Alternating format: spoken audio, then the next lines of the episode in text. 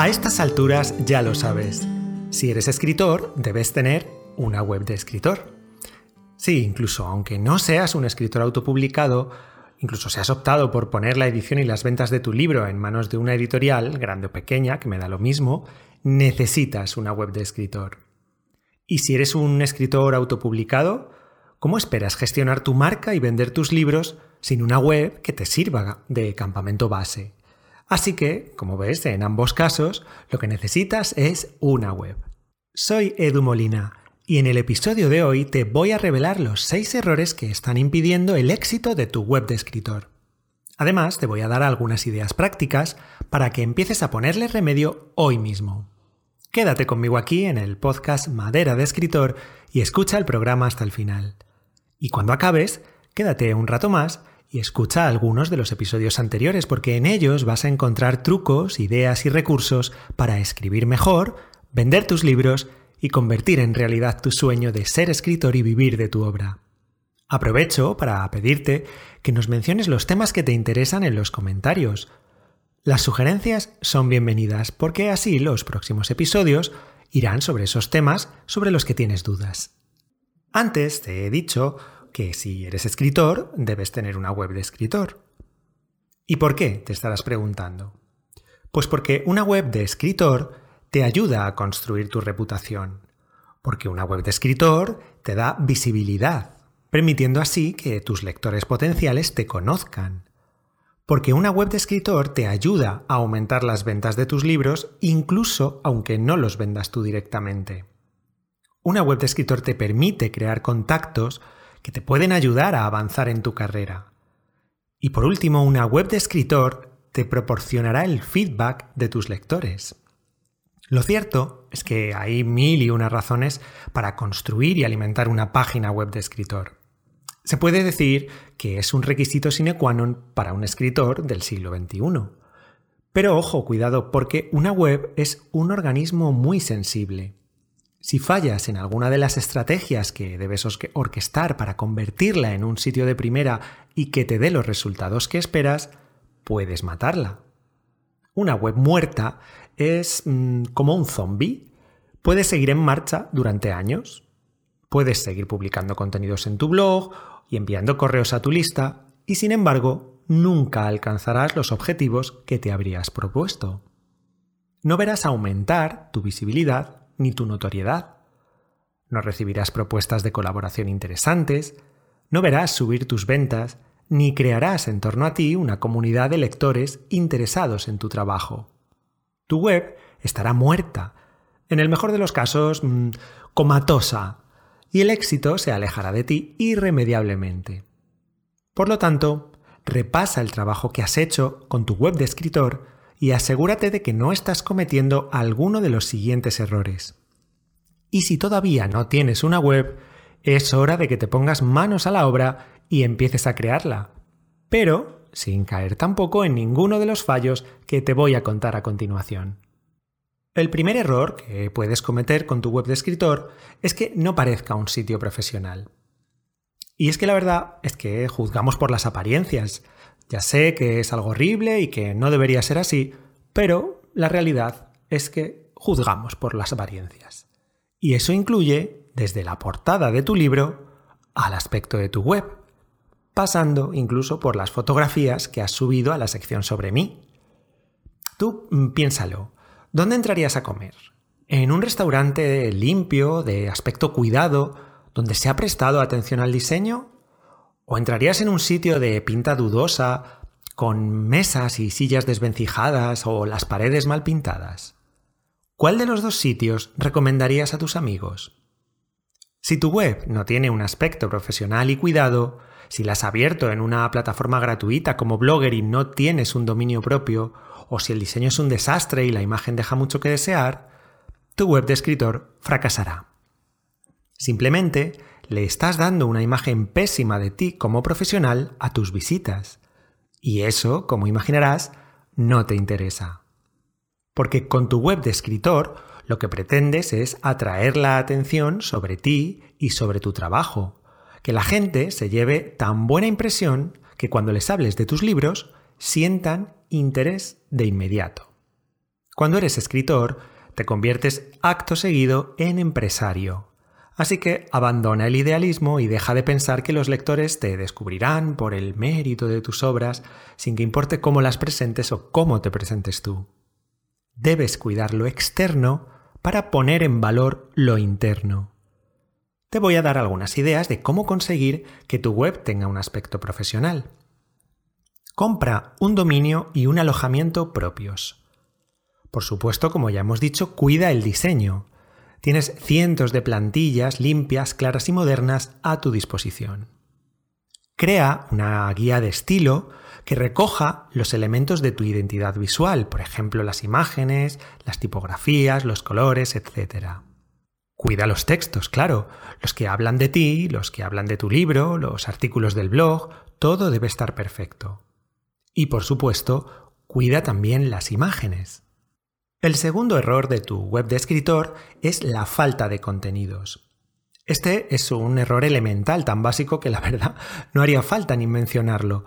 Sin embargo, todavía hay miles de escritores que siguen cayendo en él. No publican contenidos con asiduidad. El centro de tu web de escritor es tu blog. La mayoría de las visitas llegarán a tu página gracias a los contenidos que publiques. Y repetirán esa visita si con frecuencia les ofreces cosas nuevas. Lo ideal es publicar al menos una vez a la semana, pero si te parece que tú no puedes seguir ese ritmo, prueba a hacerlo una vez cada 15 días, por ejemplo. Lo sé, escribir un buen artículo semanal es un gran trabajo. Un trabajo al que hay que unir otros, como darle difusión en redes sociales o contestar a los comentarios. Y es que nadie ha dicho que tener una web de escritor sea algo sencillo. Por el contrario, exige mucho esfuerzo y constancia, pero la constancia y el esfuerzo son los ingredientes del éxito.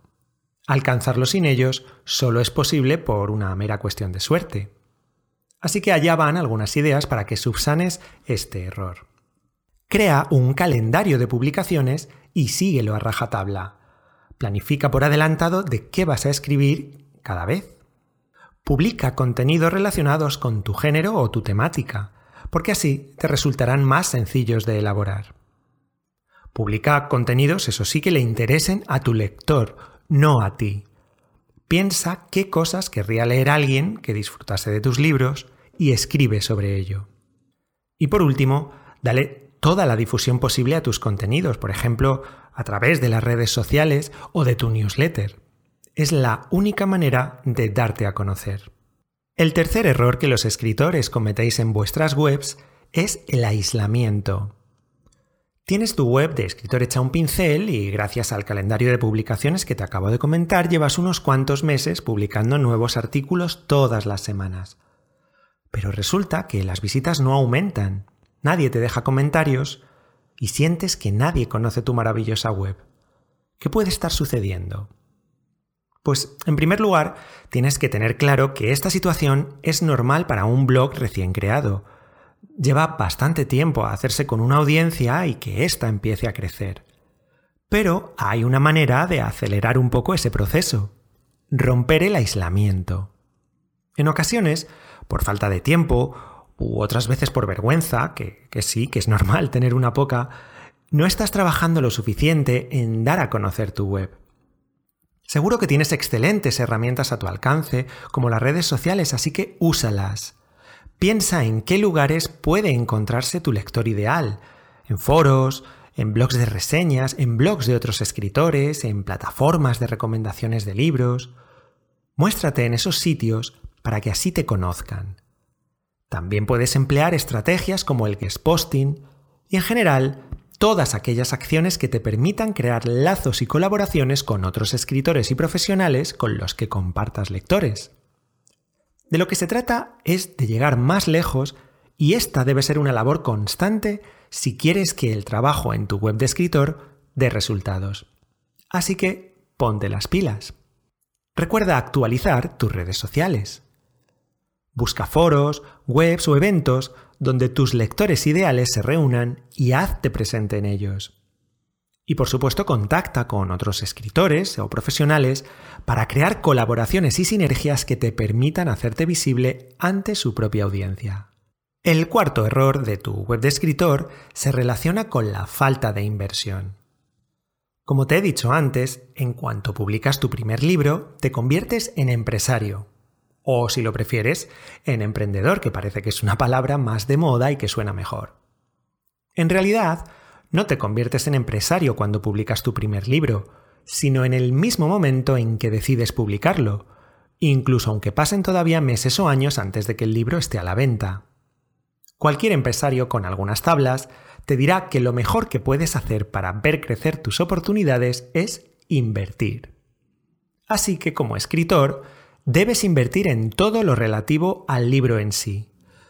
Ya sabes de lo que estoy hablando, en un buen diseño de portada, en la corrección del texto, en su maquetación, etc. Pero, por supuesto, también debes invertir en la que es tu tarjeta de visita y tu herramienta para atraer lectores. Es decir, tienes que invertir en tu página web de escritor. Ya te he ido dando algunas pistas sobre en qué puedes invertir, como por ejemplo el alojamiento o el dominio. Pero hay más cosas. Puedes invertir en imágenes profesionales, en herramientas para automatizar tus publicaciones en redes sociales, en plugins, en campañas de publicidad, etc. Sé que lo de la inversión es un tema peliagudo, pero debes tomártelo en serio. Así que no esperes a tener ganancias para invertir. Tienes que invertir desde el primer momento o nunca tendrás ganancias. Por lo tanto, asigna un presupuesto anual para tu web.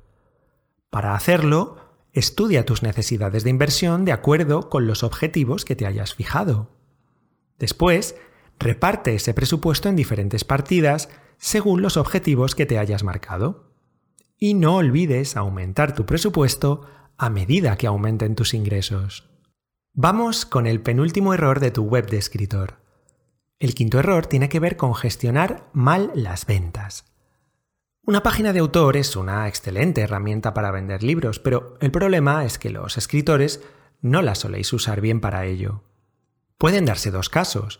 El primero es que la web no esté optimizada para vender, que no tenga páginas de venta de tus libros o que en ningún lugar se mencione tu trabajo ni dónde está disponible. Esto sucede cuando como escritor no te has puesto el sombrero de empresario y sientes cierta vergüenza a la hora de vender. Es como si la faceta comercial no te atañera y estás esperando a que tus libros se vendan solos. Pues tengo malas noticias para ti porque eso no va a suceder.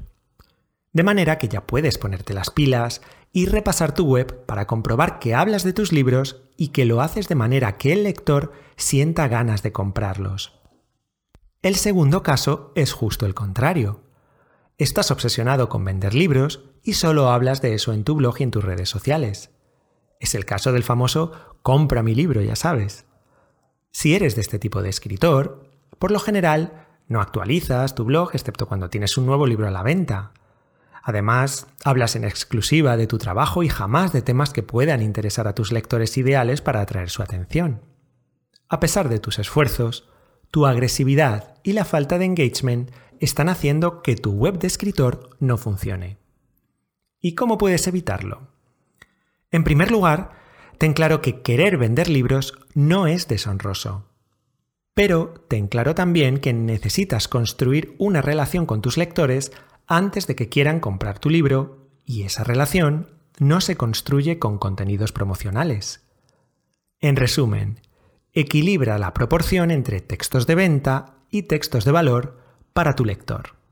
El sexto y último error de tu web de escritor es seguir la estrategia que yo llamo de Juan Palomo. Seguro que esta no es la primera vez que alguien te habla sobre la importancia de tener tu página web de escritor, y seguro que has visto antes consejos y estrategias para que una web de autor funcione mejor. Sin embargo, tú has decidido hacer oídos sordos a estas recomendaciones. Si eres de los que dicen ¿para qué va a necesitar un escritor una web? o de los que dicen yo no tengo tiempo para estas cosas, o bien de los que dicen no creo que nada de eso funcione, estás siguiendo la estrategia de Juan Palomo. Sí, sigues esa estrategia tanto si todavía no tienes una web como si eres de los que no implementas las estrategias que te sugieren. Y te mantienes en tus 13 a pesar de que no alcanzas tus objetivos, de que los lectores no han oído hablar de ti y de que tu libro apenas se vende. Tú no piensas emprender ningún cambio. Pues ya sabes, no pretendas conseguir resultados diferentes si siempre haces lo mismo. Así que venga, cambia de actitud. En primer lugar, crea por fin tu página web o revisa la que tienes para adaptarla a consejos como los que te acabo de dar.